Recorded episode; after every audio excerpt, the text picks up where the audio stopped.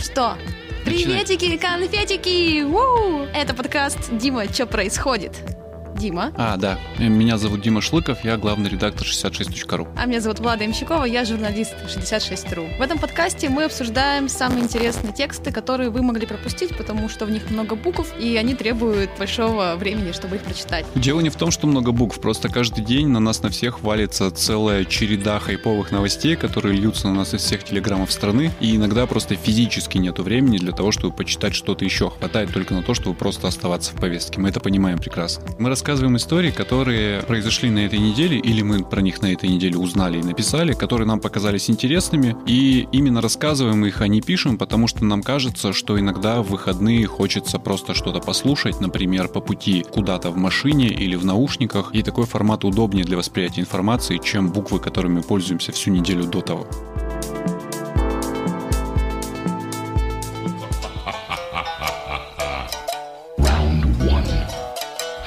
Впервые в истории нашего маленького шапито напротив меня за микрофоном оказался человек, который умеет профессионально говорить в этот микрофон ртом. Кирилл Зайцев, автообозреватель 66.ru, и если я ничего не путаю, то еще и ведущий авторадио, правильно? Автор и так вышло, что исполнитель своих песен, да, периодически еще и веду, если есть о чем и с кем поговорить. И, естественно, мы с тобой будем разговаривать о чем угодно, только не об автомобилях. Да, пожалуйста. На этой неделе случилось событие, которое вы по каким-то причинам могли не заметить, а оно самое важное. Не только на этой неделе, но и, пожалуй, за последние сколько лет? Пять, наверное? Ну да, возможно. Вышел фильм по вселенной Mortal Kombat, и если в вашем генокоде, в вашей исторической памяти э, эти слова никак не отзываются ничем, то, наверное, стоит промотать следующие минут так 15. Слушай, ну это очень сомнительно, потому что в газете писали, что МК поборол все рекорды по предзаказам билетов и кассу собрал еще не выйдя в кинотеатры, поэтому я думаю, что это волнует и колышет очень многих, э, в том числе и тех, кто слушает нас сейчас. Ну и опять же, такая межпоколенческая вещь, потому что мы с тобой, будучи очень маленькими детьми, пытались на Сеге у друга играть э, в первый Mortal Kombat, а впоследствии во второй. А потом выходили во двор и повторяли. А, я не выходил, у меня был брат всегда под рукой. Можно было делать это дома. Вот, а сейчас уже какой там 11 Mortal Kombat, и это по-прежнему довольно успешный файтинг, и, пожалуй, в мире поп-культуры и игр ААА это, наверное, последний бренд жанра. Ничего да. больше не ассоциируется с файтингами по состоянию на сейчас. Если взять э, Taken и Street Fighter и, и прочие Dead or Alive, это все-таки такие более нишевые истории, гиковские. А МК это прям, это мейнстрим по-прежнему, ну, на мой взгляд, это франшиза, которая в поп-культуре занимает такое же место, как Marvel, DC и вот все эти очень крупные ребята. И вот какие-то подлецы решили оттоптаться на бренде, который у нас в крови буквально у всех и сняли по этому поводу фильм. Я не смотрел. Я думаю, что найдутся люди, которые нас слушают, но не смотрели и надеются это еще сделать. Поэтому давай ты попытаешься про этот фильм рассказать как-то без спойлеров, но дать нам понять, что нас мата. там ждет. Что будет еще сложнее. Потому что спойлерить Mortal Kombat 11 э, частей которого есть в свободном доступе, есть мультфильмы, и все давно все знают. Ну, тут трудно что-то новое сказать. мы говорим про конкретное кино, которое вышло вот сейчас, правильно? Да, оно, ты знаешь, оно очень странное. Я вот два дня пытаюсь сформулировать свое отношение к нему, скорее резко негативное. Резко негативное? Прям резко негативное, да, потому что это очередное топтание на месте, месте это очередное собирание всех шишек, которые свойственны вообще игровым экранизациям. То есть мы не получили, как зрители, какого-то свежего взгляда на франшизу, чего-то нового, и, а как фанаты серии, возможно, мы не получили ее какого-то углубления и расширения. Зачем это было сделано, мне непонятно. Я тут в очередной раз вернусь к короткометражке «Реберс», которую снимал Кевин Танчароен, постановщик шоу «Мадонна и Бритни Спирс». В 2010 году снимал на свои, снимал для себя, чтобы убедить руководство студии дать денег на полный метр вот в таком ключе. А ключ был классный, то есть он Мрачный брал очень. всю мистику, да, нагнал мрачности, максимальный реализм. Вот это был новый взгляд на франшизу, это было бы интересно. Вот такое МК я бы посмотрел. А здесь нам в очередной уже на сотый раз пересказывают историю противостояния Сабзира и Скорпиона. А нам рассказывают, кто такая Соня Блейд, кто такой Кана, Кунлау Люкан. Все настолько вторично, настолько не нужно. Вот мне не как фанату, даже если бы я был не фанатом а человеком с улицы мне бы это было не нужно тем более. А почему человек с улицы это не нужно? Если человек с улицы не в курсе, а, что такое Mortal Kombat, вот, пожалуйста, объясню. рассказывай ему об а, этом. Фильм очень густо завязан на фан-сервисе, на отсылках, и человек с улицы очень многое там не поймет. Для него это будет мельтешение на каких-то образов. Плюс ключевая проблема фильма, он сделан и ощущается не как полноформатный фильм, как полнометражный фильм с началом, серединой и концом. По большому счету, два часа нам показывают экспозицию, которая ни к чему не приводит. Обрывается на самом интересном месте, и человек с улицы тем более ничего не поймет. Сейчас так устроены сериалы. Так устроены сериалы, но нам дают полный метр по цене полного метра в IMAX, понимаешь?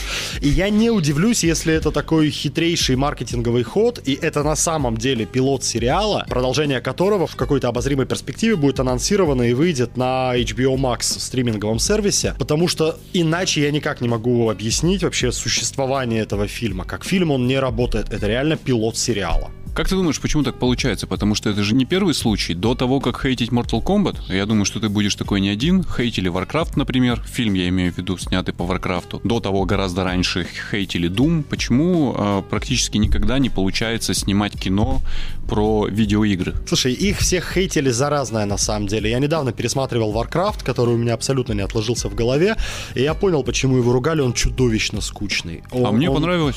Он настолько скучный, что я засыпал, по-моему, два раза на нем, отматывал, начинал снова. Там какие-то абсолютно плоские, безликие персонажи. Никому не хочется переживать. Тебе просто наплевать, что произойдет с этими людьми там или орками дальше. Он невероятно скучный, хотя, как экранизация Варкрафта с обилием фан-сервиса такого очень тонкого, на мой взгляд, удался. Но он не дотягивает до синематиков Близзарда, которые существуют в самой игре. А Doom был совершенно чудовищно клишированным зомби- movie с одной хорошей сценой. Собственно Я говоря, просто привожу примеры. Но... Прорыв главного героя, снятый от первого лица, лет за 10 до Найшулера с хардкором. Единственная стоящая сцена, а в остальном фильм сам по себе дрянной.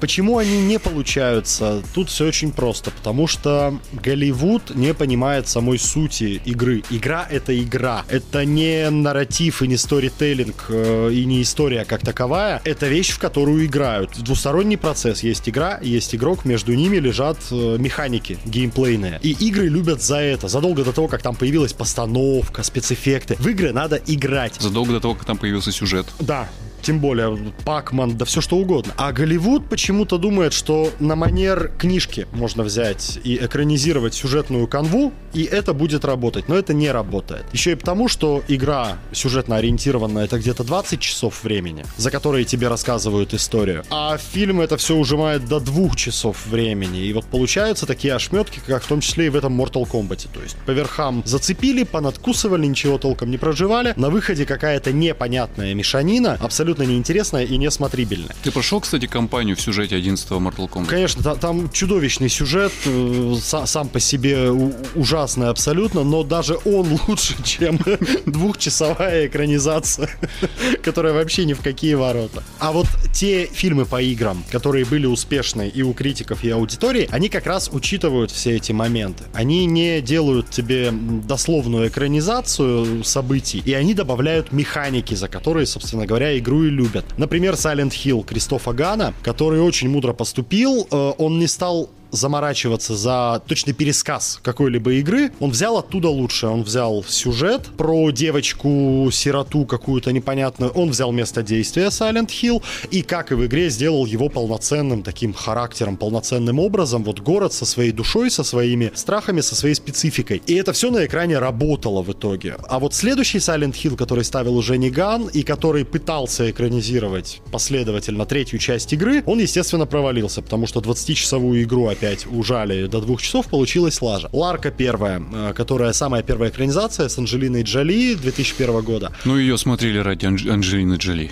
И в том числе, в том числе. Но вот там Саймон Уэст, режиссер, он красавчик. Он уловил вот эту суть, и что он сделал? Во-первых, он не экранизировал конкретную игру, он, это было все очень сбоку и очень по мотивам, и он на экране перенес э, вот все те механики, за которые мы на самом деле любили оригинальный Том Брейдер. Ведь если вспомнить, там, отмотать 96-98 2008 год, любили не за треугольные сиськи, на самом ну, деле. Ну, конечно. А ТР была, по большому счету, первой большой, хорошей, дорогой игрой, которая на всю катушку использовала 3D не 3D как технологию отображения, а Как возможность 3D перемещаться в пространстве. Да, как возможность перемещаться в пространстве. Лара перемещалась не только по горизонтали, но еще и по вертикали, и по диагонали и так далее. И в экранизации вот этот момент очень круто, на мой взгляд, был передан. Все вот механики, там Лара ползает, карабкается, раскачивается на лианах, все это было в кадре, и фанатам очень понравилось, и до сих пор вспоминают с теплотой. А вот когда делают такую мешанину, как последняя МК, когда упихать в два часа э, сюжет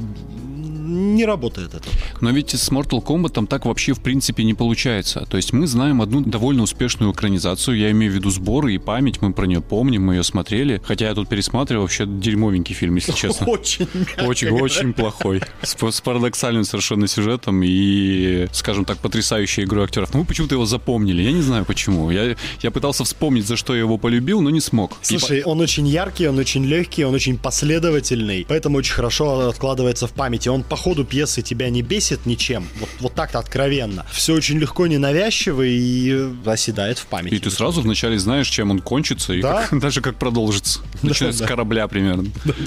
Когда, когда главный герой садится на корабль, ты уже такой все понимаешь, но при этом продолжаешь смотреть. Но потом-то было совсем плохо. Вообще, э, у Андерсона на самом деле нет не, не такой, чтобы прямо ужасный фильм, он просто плохо состарился. А, главным образом графика, главным образом декорации, но при всех его чудовищных недостатках Андерсон, который Пол, а не Уэс, это важно, муж Милы Йовович, он чудовищный графоман, но при этом он очень хороший рассказчик и он очень хороший постановщик. У него есть начало, середина и конец, у него нигде ничто не останавливается, не провисает, и вся история рассказывается, ну вот как э, другу на кухне анекдот, И, понимаешь? этот, Вот, и этот, оп, фи- этот фильм был успешен. И, да. и Так в, том, в том числе поэтому. в том числе кассово успешен. А почему это не продолжилось чем-то более лучшим? Почему именно Mortal Kombat совершенно проклятая игра, по которой ни у кого не получается снимать нормальное кино? Кроме тех нигерийских пацанов, которых я в тебя скидывал.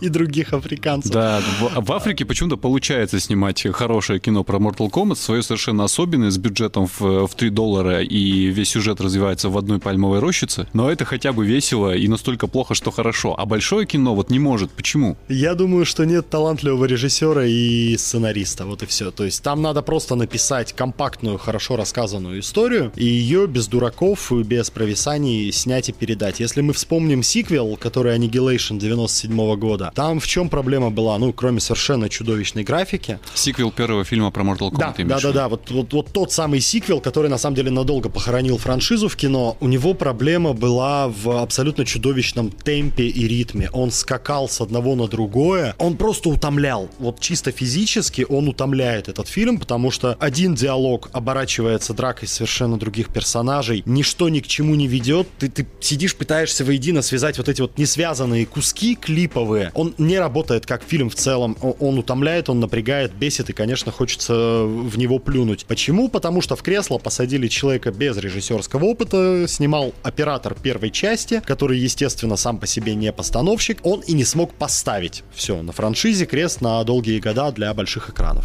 Возвращение, как ты думаешь, вот сейчас вот ты посмотрел, ужаснулся, но при этом говоришь, что, скорее всего, это все продолжится. Слушай, ну оно не может не продолжиться, потому что, еще раз говорю, вот как полноценный продукт он не выглядит, но это реально пилот сериала. Я более Помнишь- чем уверен, что... Помнишь, него- по мультипликационному сериалу «Аватар» сняли полнометражный фильм? Ну да. И он был ровно таким, как ты описываешь. Плохим, выдранные куски сюжета, и он не воспринимался как целостная картина. Явно люди планировали снимать дальше. Но из-за того, что он был настолько ужасен, никакого продолжения не получил. Вот. Может быть, и в этот раз тоже так все В закончится. этот раз тут как бы два варианта. У меня все-таки в глубине души теплится маленькая надежда, что это такой хитрый продюсерский коварный план, и нам реально показали пилот, и где-то уже сейчас готовится сериал. Я очень на это надеюсь, но если идти по стандартной голливудской логике, то продолжения будут в случае хорошей кассы. Я думаю, что хорошая касса будет. Знаешь почему? Потому что в кино больше ничего нет. Потому что пандемия не пандемия, где-то залы открыты, где-то закрыты, смотреть откровенно нечего. Вот даже сейчас в нашем прокате ровно два больших фильма. Это «Годзилла против Конга» и это «Mortal Kombat». И так по всему миру. Крупных релизов сейчас нет, и если ты хочешь как-то себя занять вечером и на что-то пойти, ты идешь либо на «Годзиллу против Конга», либо на «Мой твой Кирилл», комедию э, Жоры Крыжовникова или кого там очередную, либо на Mortal Kombat. Я думаю, что касса будет. Если касса будет, будут продолжения. Есть еще, знаешь, какой эффект? Я знаю, что фильм плохой, но я хочу лично убедиться в том, что он плохой, поэтому пойду в кино. Слушай, я хочу второй раз на него сходить, чтобы убедиться, что он ре... вот мне не показалось. То есть, ну, ну, ну, правда такой ужасный. Хотя я за последние сутки прочитал очень много рецензий, в том числе и в профильной прессе у коллег. Мне очень понравилось, что мы подмечаем с ними одни и те же вещи. То есть, ну, видимо, это мне не показалось. Вот у фильма объективно есть такие недостатки. Со сценарием, с постановкой и, и вот с самим концептом. Закончится ничем. Люди непрофессиональные иногда пишут, что стоит смотреть только ради того, чтобы увидеть фаталити. Это правда? Это самая большая глупость. Слушай, открой YouTube, набери фаталити. А, они покадрово подчас пересняты. Это вот, кстати, еще одна глупость экранизации игр, когда вот, буквально нота в ноту, слово в слово переснимают. Вот с этим эффектом рентгена? Нет, рентгена, кстати, там не было. Но фаталити, они прям покадрово пересняты. Мне, опять же, как человеку с серии знакомому, ну, как-то это все выглядит очень вторично. Ну, тем, кто не видел, игру, может быть, стоит, да, посмотреть. А сделали бы другое фаталити, ты бы говорил, да нет, вообще оно там не такое, вы что? Где вы видели такое фаталити у Скорпиона? Ну, это, слушай, это совсем уж фанбои такие, вот, вот, вот которые упоротые, фанатики. Нет, я все-таки более адекватен в восприятии. Ладно, видимо, пойдем смотреть. Не буду рекомендовать, но и запретить не могу.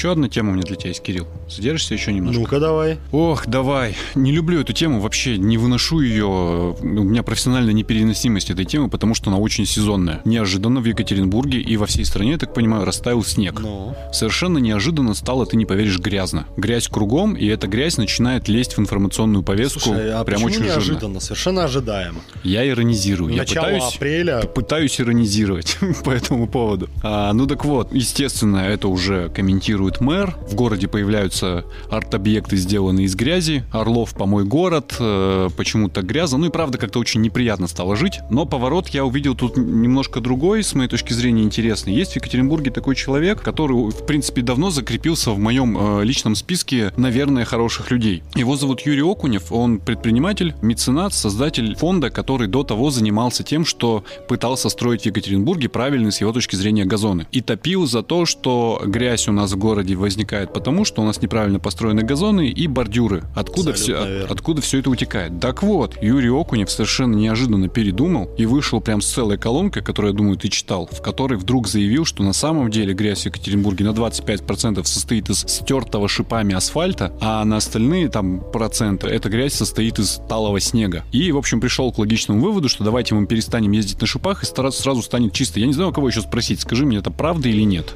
Слушай, это все звучит как полная дичь. Я, конечно же, читал эту колонку через фейспалм вот так вот, потому что там очень много надерганных за уши притянутых цифр, которые ни о чем не говорят. Вообще, господин Окунев а, себя ведет так, будто он умнее регуляторов, например, Финляндии. Да? Шипы действительно подтирают асфальт.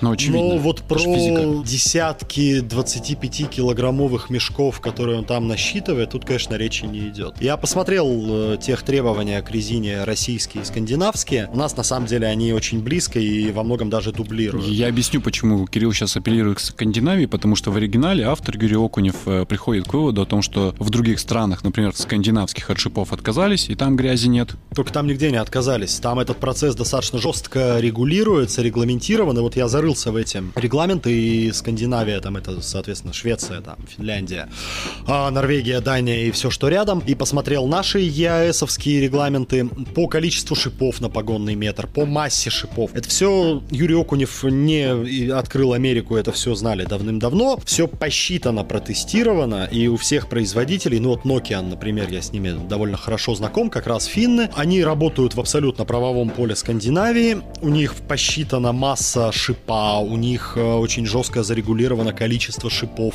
на покрышке. Все для того, чтобы не истирать асфальт больше нормы. Для меня, скажем, Nokia и финские регуляторы гораздо больше авторитет, чем Юрий Окунев, который, конечно, дока в молочном бизнесе, но вот все-таки по шинам я доверюсь шинникам. И если шинники, которые под колпаком европейских всех э, регулирующих органов, если они говорят, что вот это безопасно и это допускают на дороге, значит, все-таки я поверю Nokia. Тут вопрос в том, этот регламент, он касается безопасности или он касается... У, у них отдельно высчитывается и ежегодно тестируется истирание асфальта шипами. В том числе, то есть каждая новая модель покрышки в соответствии с довольно жестким э, тестом на гранитных плитках проходит цикл испытаний, где смотрят, насколько она истирает асфальт. Так вот, по результатам этих испытаний, например, финские регуляторы не видят КАМАЗов э, грязи и щебня, которые мы якобы высекаем своими покрышками. А покрышки-то у нас здесь очень такие же, как э, скандинавского типа завод Nokia во Всеволожске, вот он стоит под Питером, делает точно такую же хак-капелиту,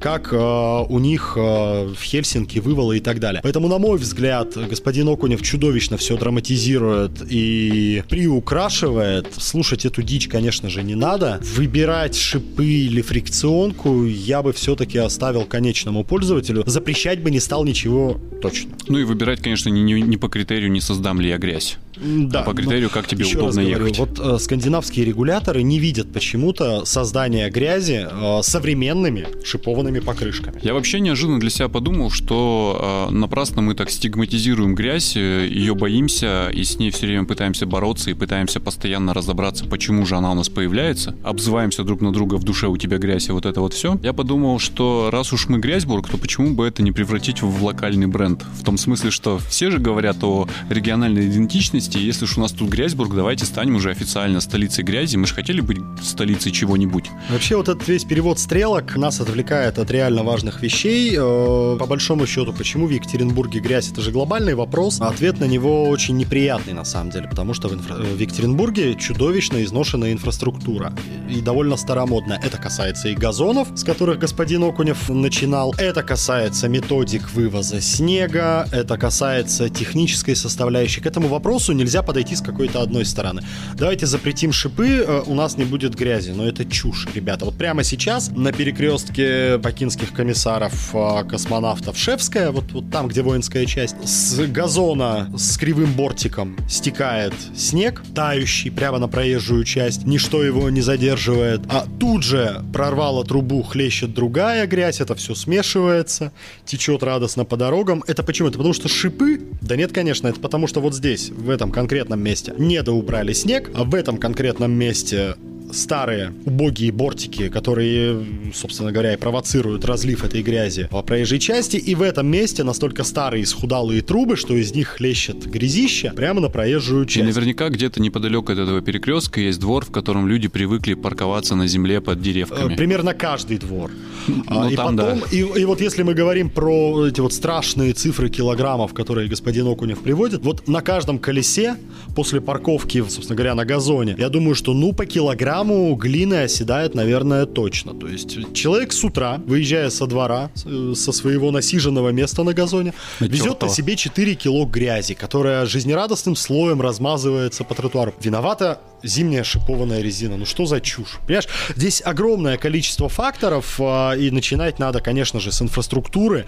У нас 5 лет на моей памяти не могут ничего сделать с парковкой на газонах на региональном уровне. У нас ничего не могут сделать с газонами, потому что на это всегда нет денег, хотя их, конечно же, надо будет в том числе модернизировать. Тут нет денег, тут закон не допилили. Ну, давайте найдем стрелочника. Кто виноват? И запретим. Шип... Запретим. Окей. В, это, в этих случаях мне всегда интересно, конечно, довести бы вот до конца и потом ткнуть э, инициатора. Типа, ну вот запретили, вот прошло три года. И... Нет, спасибо.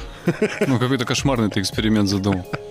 Ну, зато господин Окунев в дальнейшем бы занимался молоком, а заниматься шипованными шинами оставил финским э, производителям и финским регуляторам. А все это приводит к тому, что э, я вчера вечером выходил с работы, и мне пришло сообщение, что за мной приехал фиолетовый Volkswagen. Я подумал, что раз он фиолетовый, я могу не запоминать же номер. Просто выйду и найду фиолетовую машину. Я вышел, они все равномерно серые. И более того, запоминать номер тоже довольно бесполезно, потому что их нет просто, этих номеров.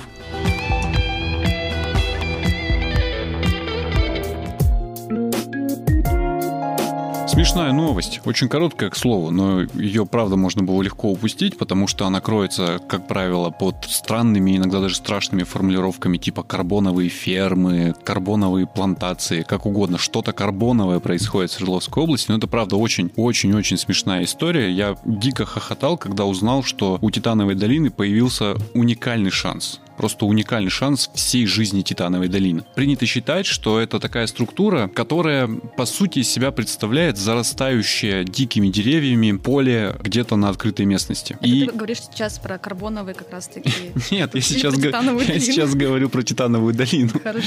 Принято считать, что Титановая долина — это очень многообещающий инвестиционный проект, который, тем не менее, все никак не может начаться и по сути из себя представляет такое огромное поле, которое само по себе чем-то там зарастает, а в это время эффективные управленцы, которые эту Титановую долину возглавляют, нам рассказывают, что однажды обязательно все будет очень хорошо, что эта территория превратится в точку притяжения инвестиций, а, превратится в точку создания инновационных производств. Ну, в общем, такой, знаешь, там город-сад расцветет, в котором будут производить какие-то потрясающие вещи и продавать это за большие деньги за рубеж. Но как-то у Титановой долины с этим не получается, и несмотря на то, что ее управленцы нас в этом постоянно переубеждают, все-таки закрепилось устойчивое мнение, что все-таки это, ну, по-прежнему кусок земли в чистом поле. И Титановая долина, а, насколько нам известно, решила включиться в проект карбонового освоения России. И это, правда, для нее уникальный шанс, потому что она сможет превратить чистое поле, зарастающее деревьями, которое воспринимается сейчас как безусловный провал инвестиционного проекта, собственно говоря, в инвестиционный проект. Причем в инновационный инвестиционный проект. Казалось бы, как такое возможно, и тут нужно небольшое отступление отступление сделать и объяснить. Все дело в том, что к 2022 году Евросоюз должен ввести довольно жесткие налоги для импортных товаров, производство которых сопровождаются выбросами парниковых газов в атмосферу. И для того, чтобы российские компании, которые, наверное, хотят что-то продавать за рубеж, и которые, конечно, при производстве этого чего-то выбрасывают эти парниковые газы, не оказались под гнетом э, тяжелого европейского налога, им нужно будет европейцам показать, что они ущерб, нанесенный природе, компенсируют.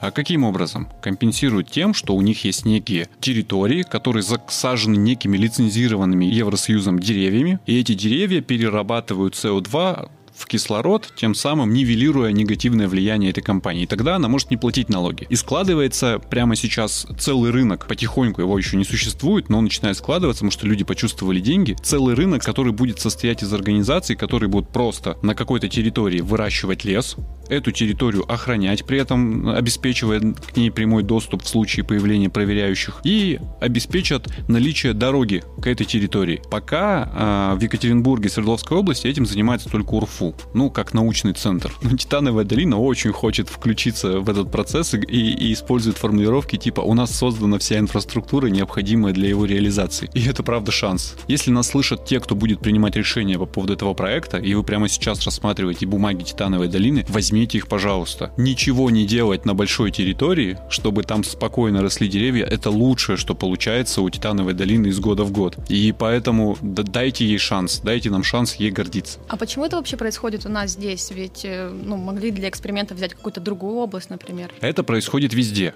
Я так думаю, что это происходит везде, потому что, ну, как ты понимаешь, на просторах России создать такой участок, где будет просто забор, а за ним будут расти деревья, относительно несложно. Но при этом все почувствовали деньги. Представляешь, сколько предприятий даже внутри России продолжают плодить парниковый эффект злосчастный и очень скоро будут нуждаться в том, чтобы его компенсировать и продолжать поставлять товары за рубеж, оставляя им конкурентную цену, ну, то есть избавляя себя от налога вот этого вот. И так как все чувствуют деньги, многие хотят в этом поучаствовать. И я думаю, что это не только в нашем регионе. Но ведь, наверное, это еще связано с именно характером товаров, при производстве которых больше всего выделяется парникового Ну, ты имеешь в виду то, что у нас здесь развита металлургия и машиностроение? Да. Ну, так оно много где развито металлургия и машиностроение. Не такое редкое производство на территории России. Там не написано было, кстати, какие там нужны специальные деревья, или это просто достаточно ничего не делать, оно само прорастет, и это будет считаться за карбоновый полигон такой. Было бы круто, если бы оно само росло, но, насколько я понимаю, все-таки будут какие-то лицензированные деревья. Это формулировка, которую использую я, возможно, она совершенно антинаучна, но смысл в том, что сейчас э, создают относительно небольшие участки, на которых выращивают разные деревья для того, чтобы смотреть, насколько они влияют на улучшение ситуации, связанной с парниковым эффектом. И, видимо, ну, будут какие-то требования, будут какие-то расчеты, благодаря которым люди поймут, сколько конкретно кислорода производит конкретное дерево на конкретной площади, исходя из этого будут рассчитаны квоты. Но это все очень сложно и, и пока непонятно, но сама движуха такая интересная довольно. Она интересная, но она интересная в теории. Я не очень как-то верю в этот проект, тем более учитывая, что все должно якобы заработать к 2022 году, это, простите меня, в следующий год вообще-то. Я не думаю, что они справятся. Я Еще раз требование. У тебя должен быть участок земли. На этом участке земли должны произрастать деревья, этот участок земли должен быть окружен забором, и к нему должна вести какая-нибудь дорога. Но там же по-любому еще должно быть что-то типа, что там ветер должен дуть в определенном направлении, там роза ветров, вот это все. Нет. А теперь наслаиваем вот этот кейс на Россию и на Свердловскую область и понимаем, что это прям шанс для нас. Заборы мы умеем строить точно лучше всех на свете. Собор — это прям символ эпохи, символ поколений и то, что нас всегда окружает. Деревья у нас, слава богу, пока еще растут. Дороги к ним иногда кое-где есть. Да классно, ты чё? Это проект, в том-то и дело, что это проект, который получится реализовать. Когда мне говорят, что на территории Титановой долины условно, да, будут производить нанороботов, которые будут продуцировать сами себя, я думаю, да нет. А когда мне говорят, вы знаете, наверное, на территории Титановой долины появится обнесенный забором лес, я такой, да, точно.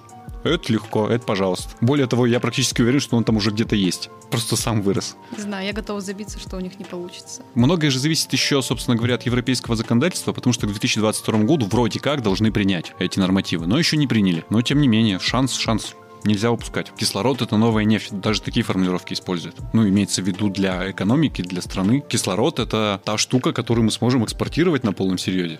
О, боже мой, это вот все приколы про то, что потом в далеком будущем мы будем ходить с ранцами такими, у которых будет кислород с масками. Да еще проще. Просто у нас будут расти деревья, они будут производить кислород, мы будем отчитываться о том, что они это производят. Этот кислород и так наполняет планету, его не надо никуда транспортировать. Классно. Надеюсь, посмотрим.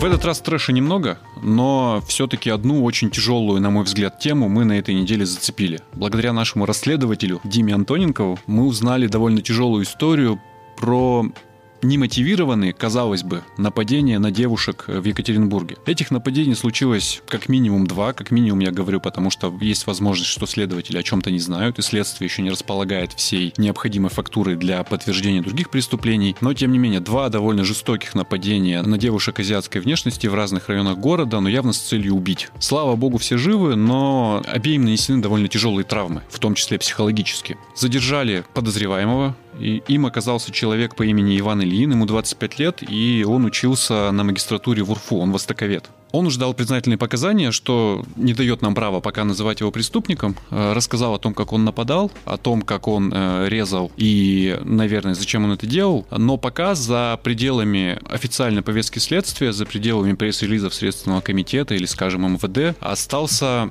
довольно большой блок информации, который Дима, слава богу, добыл. Я расскажу, как ему это удалось. Зацепкой послужили комиксы, которые рисовал Иван Ильин. Дима буквально сходил с этими комиксами к продавцам комиксов, попросил, спросил, знает знаете ли вы эти рисунки, знаете ли вы этого автора. Сразу стоит сказать, что это довольно мрачные комиксы, посвященные в основном, собственно говоря, убийству либо самоубийству девушек что характерно азиатской внешности, расчлененки, ну, такому трэшу довольно грубому. Ну, то есть, как литературное произведение он не представляет никакого интереса. Там сюжет на уровне там пятиклассника, который всегда заканчивается тем, что девушку убили какие-то сатанисты злобные, которые в этом комиксе подаются как центральные положительные герои.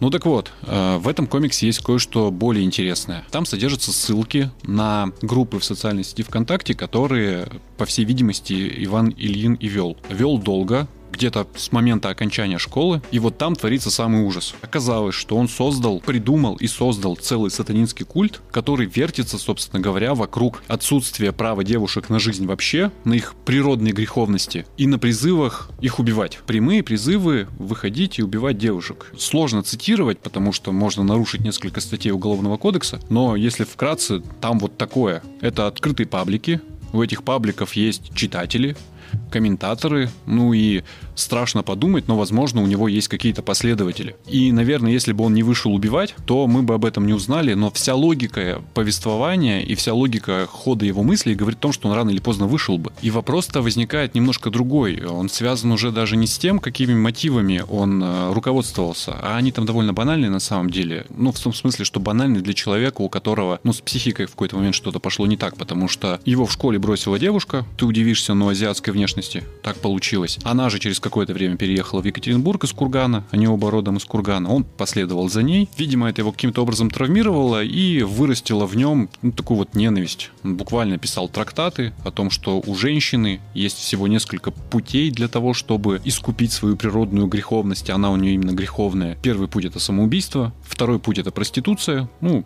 мол, смириться со своей греховностью. И третий пункт э, это стать жертвой стать жертвой убийцы и покориться ему. Ну, кошмар. Читаешь, и прям мурашки начинают бегать. Удивляет то, что все это происходит на просторах социальной сети ВКонтакте, собственно говоря. Я думаю, что любой школьник сейчас в современной России знает, что социальная сеть ВКонтакте это как бы помягче выразиться, сеть, которая по какому-то стечению обстоятельств, назовем это так, становится главным генератором уголовных и административных дел. Мы не можем утверждать, что ВКонтакте сливает все силовикам, хотя такие выводы просятся. Но эмпирически доказанный факт, что больше всего уголовных и административных дел силовики заводят по постам, опубликованным именно во ВКонтакте, и преследуют людей за посты, которые могли быть сделаны 10 лет назад, там, 15 лет назад. И это все реальные истории, мы их знаем, когда девушка в каком-то далеком году запостила фотографию в носочках. На этих носочках были, был принт листов, да, похожих на каннабис. И ее за это на полном серьезе преследуют, судят там и приговаривают.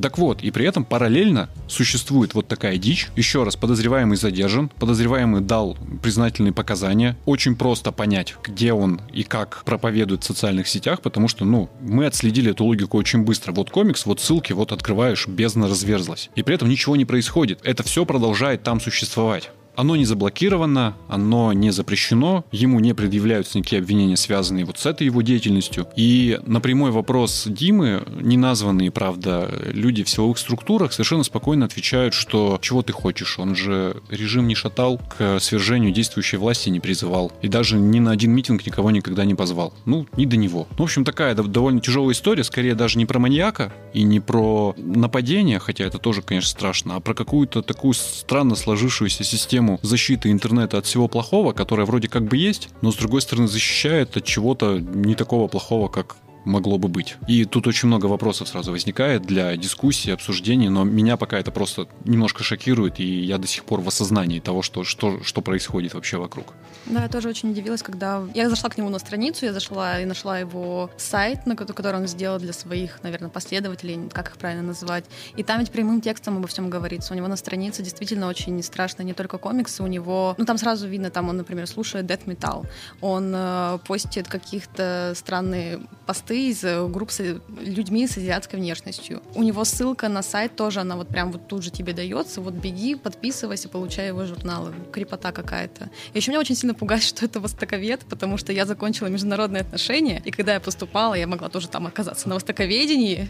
Может быть, они там все такие странные. Ну, там же немножко другая история, там скорее с детства. И нет, мы ни в коем случае не призываем блокировать страницы людей, у которых есть э, ссылки на музыку death metal, или которые публикуют э, фотографии людей азиатской внешности. Тут скорее речь о том, что даже непосвященному человеку, на вроде нас с Владой, по совокупности факторов и по тем текстам, которые он писал, в общем, очевидно, что с психикой что-то не так, и человек потенциально может быть опасным. И коль скоро мы уж строим тут щит защиты э, нас всех от ужасов интернета, то возникает вопрос, почему этот щит не срабатывает на реальную угрозу убийства, когда, казалось бы, ради этого же все делается, чтобы предотвратить, не допустить и защитить нас всех. Но почему, когда человек открытым текстом пишет, что однажды он пойдет убивать, и это, возможно, случится очень скоро, эта система не срабатывает, и русские киберполицейские не идут к нему домой, чтобы хотя бы просто поговорить он остается незамеченным, остается в темном поле, хотя не скрывается. Еще раз, человек ходил с этими комиксами, буквально по всем магазинам, говорил, пожалуйста, возьмите, продавайте. Люди эти комиксы читали, и в интернете их можно было найти, наверное, на каких-то прилавках, хотя говорят, что им чаще всего отказывают, но не потому, что пытаются кого-то защитить, а потому что они сами по себе как продукт довольно плохо сделаны. Они, наверное, никому не нужны так-то особенно. Ну, наверное, но с другой стороны, не будем давать ссылок, но ты видела, не то чтобы последователи, но люди, интересующиеся его идеологией, его поддерживающие, они есть. Они, они состоят в этих группах, они состоят в переписке с их автором, и это все пугает иногда. Мне вот интересно, вот что сейчас будет с теми людьми, которые как раз-таки подписаны на его группу. Окей, хорошо, его контент не заблокировали, все ставили как есть. Их потом начали как-то более активно, не знаю, следить за ними, не следить. Официальных данных по этому поводу нет, но еще раз, неофициально нам говорят, что вот есть два нападения немотивированных, вот есть человек, который в них признался, и, собственно говоря, что вам еще от нас надо? преступник задержан. Чтобы огульно не ругать там просто правоохранительные органы все вместе, чтобы не складывалось ощущение, что мы так можем поступить, в этой истории я бы еще выделил еще одного персонажа, еще одного героя. Это обычный Екатеринбургский участковый, благодаря которому вообще в принципе подозреваемого удалось задержать. Я не знал, что участковые так работают, на самом деле, но я всегда думал, что именно так участковый должен работать. Потому что когда было совершено второе нападение, и э, жертва выжила и дала показания, она описала того, кто на нее нападал. Ну, ты представляешь, как описала, да? Ну, в, в темноте, там где-то в подворотне на Уралмаше на нее напали чуть ли не сзади, и она очень немного черт запомнила, но тем не менее смогла какую-то картину дать. Так вот, нашелся в Екатеринбурге участковый, участковый, который сказал, я такого парня у себя на районе знаю. По какому-то очень сумбурному описанию. Очень быстро его нашел, сказал, вот этот парень, его взяли, и это действительно оказался он. Ну, то есть у него при обыске в квартире нашли там коллекцию ножей, всю вот эту вот литературу, его же рукописную, им же созданную, там описание этого, этого вот сатанинского культа, который он создал. Ну, примерно картина была ясна к тому моменту силовикам. Но смысл-то в том, что задержали благодаря тому, что просто участковый на своем участке реально всех знает. И я всегда думал, что это очень важные люди в том случае, если они вот так поступают. Если, если они работают на земле и в буквальном смысле знакомы с каждым и могут по какому-то очень обрывчатому психологическому портрету прямо указать, я знаю вот этого парня. Очень круто. А ты знаешь своего участкового? Нет, конечно. Я когда-то давно жил на Уралмаше, и у нас там одно время был очень хороший участковый. Вот буквально, как я сейчас описал. Вот такой участковый, который мог прийти домой просто поинтересоваться, как у вас дела, и знал людей по именам. Потом он, видимо, сменился, и дальше я участковых не знал, а там, где я живу сейчас, нет, в глаза не видел никогда. Понятия не имею вообще, кто это. А это очень важные люди. Uh-huh. Очень важно недооцененные люди, и очень хорошо, что у нас остались участковые, которые выполняют свои обязанности вот ровно так, как должны. Угу. Я так понимаю, причем они же максимально не обеспечены в системе МВД. Я думаю, что там самые низкие зарплаты, и не секрет, что в Екатеринбурге, например, уровень участковых это как раз тот уровень, до которых до сих пор не дошла медведевская реформа МВД. В том смысле, что если ты обратишь внимание на свой участковый пункт, там будет написано участковый пункт милиции. Да ладно. Да, им до сих пор не обновили таблички. Они все еще милиции милиционеры, во всяком случае, судя по фасаду. Ну вот настолько все равно на них, понимаешь? А они вот, как выяснилось, могут очень важное дело делать. Да, это здорово, что есть такие люди. Я вот на фоне этой истории, вот твоего рассказа про участкового вспомнила э, интервью с автором книги про ангарского маньяка. Там же тоже как раз-таки сюжет в том был, что один полицейский просто вцепился в это дело, и, по-моему, чуть ли не 20 лет он пришел в полицию, в милицию тогда, совсем юным парнем, и вот пока он не закончил дело, пока он не нашел этого человека, он прям вот всю жизнь на это посвятил. А где он сейчас? В отставке. Он, да, его, как сказать, да, он не ушел самостоятельно, его там да, попросили. К сожалению.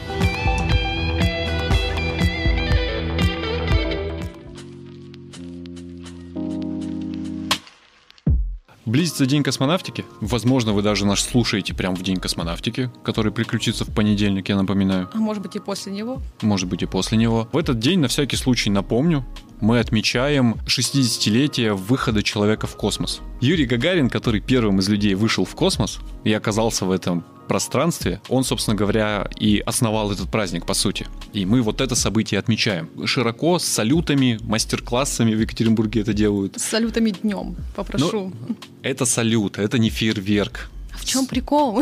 Просто ровно в то время, когда Юрий Гагарин, отринув земное притяжение, покинул, собственно говоря, планету и оказался на ее орбите, вот ровно в это время 12 раз стреляют на плотинки. Не знаю почему. Ну вот такая традиция. Салют это громко, это не обязательно красиво и в небе, это не фейерверк. Ну, неважно. Мы вспомнили, что благодаря этой дате мы все могли получить очень интересный музейный проект. Люди из Музея истории Екатеринбурга и прежде всего руководитель Музея истории Екатеринбурга несколько лет назад придумали, на мой взгляд, очень крутую экспедицию. Они отталкивались от мысли о том, что мы все знаем Юрия Гагарина, но за плечами этого героя стоит еще очень-очень много людей, инженеров, конструкторов, технических специалистов, которые сами в космосе не оказались, но без них точно бы Юра никуда не полетел. Они намеревались и даже отправились в экспедицию по всей России, чтобы показать, насколько много этих людей и что славу стране. И научно-технический подвиг совершил не один человек, а вот буквально вся страна. Но наткнулись на абсолютно удручающее зрелище. Оказалось, что в тех городах, где жили и работали великие инженеры, благодаря которым Юрий Гагарин полетел в космос, не осталось практически никаких следов их памяти. Никаких реликвий, которые бы напоминали о том, что такие люди вообще были, и что они настолько серьезный вклад внесли в развитие науки и техники во всем мире, безусловно. Брошенные музеи, гнилые избы, в которых жили эти люди, и даже односельчане, которые вообще не помнят их фамилий и не знают, что, оказывается, они вот здесь вот жили. Вот с этим вот столкнулись историки, и вот такой крутой проект они пытались на себе вытащить. Но печаль состоит в том, что оказалось, что именно такой проект никому не нужен. Они просто столкнулись с отсутствием финансирования. То есть люди хотели поднять откуда-то из глубин памяти имена других героев и доказать, что страна создавала этот подвиг буквально в едином порыве. А оказалось, что это никому не нужно, представляешь? И мы э, в очередной раз там на 60-летие полета Юрия Гагарина в космос будем по-прежнему вспоминать только Юрия Гагарина, забыв вот все эти имена. Я их не знаю, мне не знакомы, а тебе? Нет, я тоже вообще не в курсах. Вот я помню, вроде бы там были даже какие-то первые видео, которые они выкладывали вот из своей этой экспедиции. Да, я эти видео видел, очень удручающие. Заросшие дома, остовы каких-то изб, ну, неприятное зрелище они производили. Эти ролики сейчас удалены. И директор музея, он, безусловно, очень дипломатичен. Он нагибает тему того, почему они не просто не создают нового контента, но и зачем они удалили старый. Просто говорит, что, ну вот, финансирования не стало не, нету партнеров, нету грантов, никто не хочет это оплачивать. Но это как-то между строк сквозит, но они надеются вернуться к этому проекту. Я правда надеюсь, что у них все это получится, потому что задумано очень круто и очень правильно задумано. Вот эта история забывается, и хорошо бы нам всем ее вспомнить. В том числе про космос, конечно. Мы же гордимся космосом до сих пор. Несмотря на то, что у нас ничего не получается. Это одно из главных достижений Советского Союза, все же считают. Ну, и это на самом деле так и есть. Я думаю, что им надо просто немного, ладно, много поменять формат этого проекта и не просто показывать то, как оно есть сейчас. Им надо было сначала запустить восстановление вот этих всех музеев, этих всех домов. Как ты запустишь восстановление музеев и домов, если ты сначала не расскажешь о проблеме? Я считаю, что они все делали правильно. Первым, э, первым этапом надо рассказать, ребята, кроме Юрия Гагарина есть еще очень много очень важных людей рассказать историю этих людей, а потом показать, а теперь посмотрите, что творится на месте, где мог быть музей этого человека. И вот тогда этот музей может быть восстановлен, потому что если ты проблему не, не обозначила, то кто и как и зачем эту проблему будет решать. И вот эти попытки, которые предпринимаешь не только ты, а вообще общество, мы все так сейчас делаем, попытки проблемы затоптать, они очень пагубно влияют на нас всех. Потому что есть такое мнение, оно не обязательно распространяется именно на этот проект, но я здесь тоже вижу его следы. Что, мол, если ты рассказываешь о проблемах, о том, что что-то у нас идет не так, то ты враг и недостоин внимания, финансирования и президентских грантов. Рассказывай о том, что все хорошо, но я не понимаю, зачем рассказывать, что все хорошо. Если музей уже есть, если он работает, если человека помнят, чтят и к нему выстраивается очередь, к мемориалу этого человека, то это, конечно, важно и хорошо, но, наверное, внимание музейщиков и историков должно быть э, направлено на те фрагменты истории, которые как раз забываются или уже забыты. И для того, чтобы их восстановить, реально нужно указать на то, что они забыты, и показать эту проблему. А как иначе?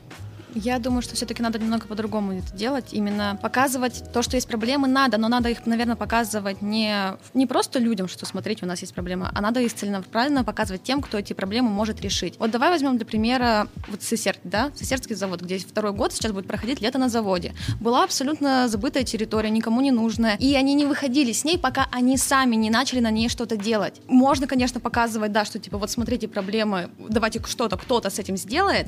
Это, ну, рабочий вариант, мне кажется, вот именно когда ты показываешь это каким-то инвесторам конкретным, каким-то, не знаю, предприимчивым людям, которые могут это сделать, у кого в силах это есть. Если ты показываешь, что ты сам уже начал что-то делать, и тебе нужна какая-то помощь, то как будто бы больше людей может тебе откликнуться, разве нет? Безусловно, но мне кажется, это второй этап.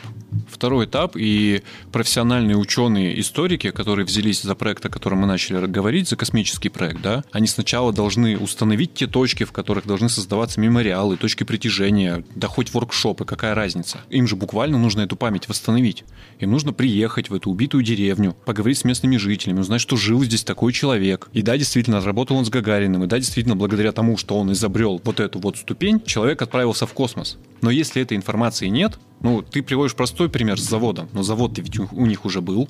Они же уже видели этот завод и говорили, вот, смотрите завод. Они знали, что на этом заводе было раньше, какую историческую память он хранит, почему он важен для города, и на этой площадке уже придумывали, что с ней делать. Но сначала же надо эту площадку установить. Да, тоже верно. Но просто вот я прочитала этот текст, э, и там было написано, что они сейчас до 300-летия Екатеринбурга, то есть до 23 года, ну, точно глушат этот проект, они будут заниматься подготовкой к юбилею, и получается, вот только, условно, там через 5 лет они смогут за него, наверное, как-то нормально взяться. Мне кажется, что было бы неплохо, ну, я тут, конечно, сижу, просто, да, ничего не делаю, раздаю советы, такая классная, очень круто придумала. Можно было бы сейчас как раз-таки провести вот эту вот всю работу по сбору информации и уже, например, вот к 23 году выйти с текстами, не знаю, с фотками, где вы рассказывали, вот здесь вот должно быть чудесное здание, в котором жил такой-то замечательный конструктор, а его нет, так что давайте вот мы сейчас начнем его восстанавливать. В защиту Музея истории Екатеринбурга хочу сказать, что это очень-очень-очень небольшой трудовой коллектив людей, которые горят своим делом. И это люди, которые тащат на себе очень много проектов. И говорить о том, что ничего не делают и готовятся к 300-летию,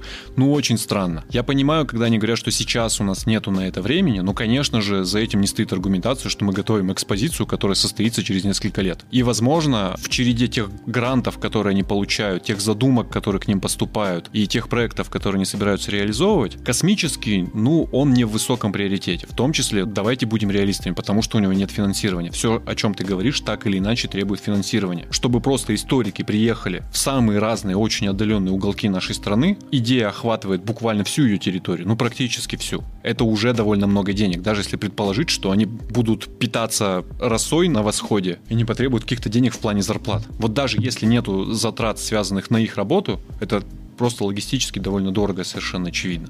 У проекта должно быть финансирование, вот и все. А если финансирования нет, то ничего не получается. Это довольно очевидно. У любого, тем более у научного. Надо объявить краудфандинг. Надеюсь, что мы их подтолкнем к этому решению, потому что я вижу очень большие перспективы у этого, я бы скинулся. Мне просто очень интересно это все узнать. Из открытых источников я сейчас почти ничего не могу получить на этот счет, потому что герои космоса, они давно забронзовели, этот пантеон сформировался, и ничего за этим пантеоном я не вижу, а увидеть хочу, потому что в том числе благодаря проекту, который задумал Музей истории Екатеринбурга, я просто осознал, что за этим пантеоном еще очень-очень-очень много людей, и что это какое-то невероятное достижение нации целой, а не конкретных героев, которые, безусловно, важны и внесли свой вклад, но были не одиноки далеко. И что кроме главного конструктора и первого космонавта есть еще очень много разных персонажей. Надо изучать историю свою. Воу, это конец. Это конец очередной серии. Мы, наверное, к вам еще вернемся, потому что, несмотря на то, что у нас не очень получается, нам очень нравится. Все эти тексты, которые мы сегодня обсуждали, вы можете найти у нас на сайте или в соцсетях, потому что вы же к нам пришли не просто так, вы же нас, скорее всего, видели именно там. Да, скорее всего, ссылку на этот подкаст вы нашли в одной из соцсетей, в той, той, которой вы пользуетесь чаще всего. Так вот, там же, где лежит ссылка на этот подкаст, лежат ссылки на все материалы, которые мы здесь упоминаем. Если какую-то историю вам кажется, мы, мы вам не дорассказали и хочется подробностей, в один клик вы можете получить ее, но теперь уже в форме текста. А еще ставьте нам оценки на наших платформах, где мы есть, где есть наш подкаст, точнее. Пишите нам там комментарии, нам будет очень интересно узнать, что вы думаете вообще, как у нас дела. Да, расскажите, что у нас получается, а что у нас не получается, потому что мы пытаемся работать над собой. А на сегодня, наверное, это все. Да. Хорошего денечка. Вечерочка. Утречка. В крайнем случае ночи. До свидания. Пока.